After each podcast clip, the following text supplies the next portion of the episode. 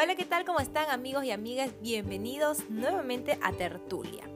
Como ya sabrán algunos, soy Lucía Grados y en este mi segundo podcast les voy a contar una historia un tanto trágica pero con un final feliz. La historia de un nacimiento poco común, con un sinfín de pruebas que los dejará un poco atónitos, estoy segura. Para no hacerla más larga, voy a comenzar retrocediendo en el tiempo.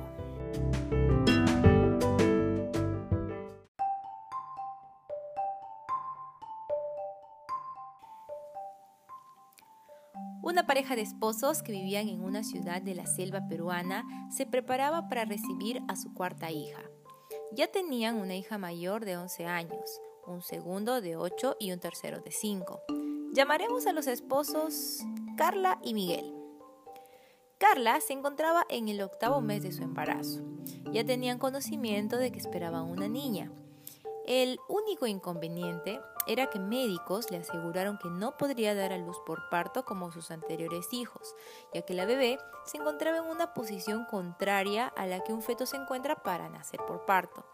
Aunque Carla se negaba a aceptarlo, había muy pocas probabilidades de que la bebé pueda girar por sí sola y acomodarse. Así que se hizo la idea de dar a luz por cesárea.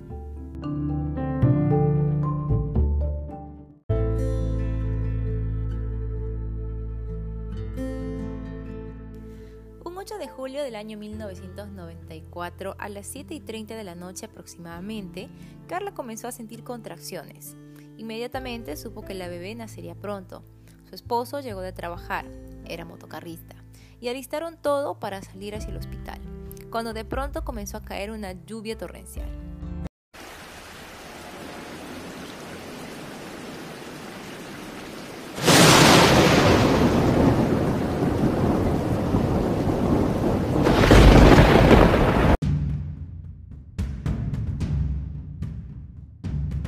Pesar de ello, salieron. Unas cuadras más allá de la casa, el vehículo se atoró en una especie de charco, pues muy pocas calles en ese entonces tenían asfalto. Miguel trató de empujarlo para que saliera, con sus 50 kilos de peso no lograba mucho, la verdad. Fue cuando los rayos de una de las llantas se rompieron. La lluvia caía más intensamente. Había truenos y relámpagos. Parecía el fin del mundo. Lo más desesperante de la situación era que ningún otro vehículo pasaba por el lugar y tampoco tenían celulares para llamar a una ambulancia o ayuda a alguien. Carla tuvo que armarse de valor y decidir que llegaran al hospital caminando, arriesgándose a mucho y sobre todo con un dolor insoportable por las contracciones.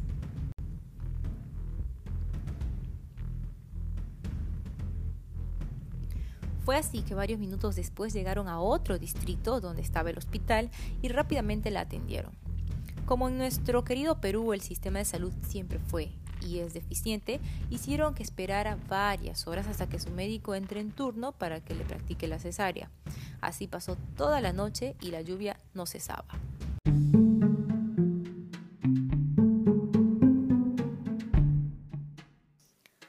Ya al día siguiente, 9 de julio, a las 7 de la mañana aproximadamente, llega el médico para prepararla para la cesárea. La llevan a la sala de operación y cuando están a punto de colocarle la anestesia, Carla siente un movimiento brusco de la bebé que la hizo gritar. Pide al doctor que la revise antes. Al hacerle una ecografía, ¡oh sorpresa! La bebé había girado a 360 grados colocándose para nacer por parto a último minuto. Fue cuando el médico dijo se cancela la cesárea. Preparen todo para parto. Entonces, Carla pujó y dio a luz una robusta bebé de 3 kilos 800 gramos el 9 de julio a las 8 y 30 de la mañana.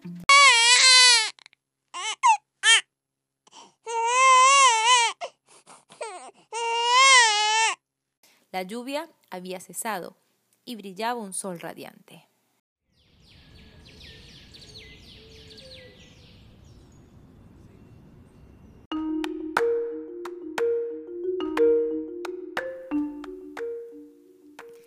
Algunos minutos después los médicos piden a la madre que da luz por parto levantarse y bañarse.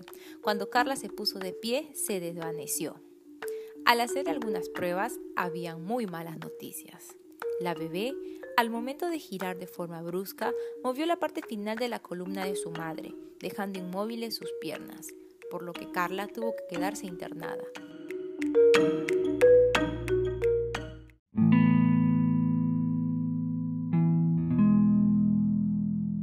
Y el padre se llevó a la bebé a casa para encomendar los cuidados a su hija mayor de 11 años, quien ese año tuvo que repetir el grado en la escuela por faltar varios meses mientras su madre estaba en rehabilitación.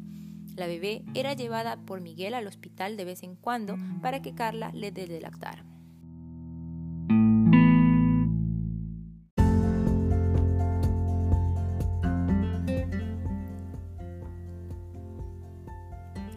Afortunadamente, algunos meses después, Carla se recuperó y volvió a casa para atender a sus hijos.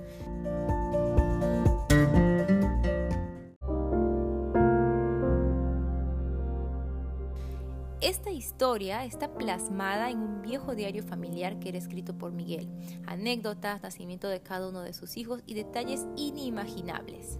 Carla, hoy, 26 años después, recuerda con algo de terror el casi peor día de su vida, de no ser por la llegada de una bebé fuerte y sana.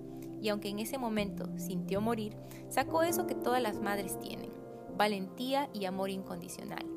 Incluso estuvieron a punto de ponerle Rain de nombre, que significa lluvia en inglés, pero luego optaron por otro un poco más común.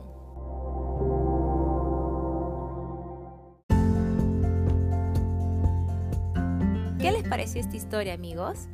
Estoy segura de que los dejó impresionados y con un sabor extraño en la boca. Esta es una historia de la vida real poco creíble. Me pasó lo mismo cuando leí el diario familiar.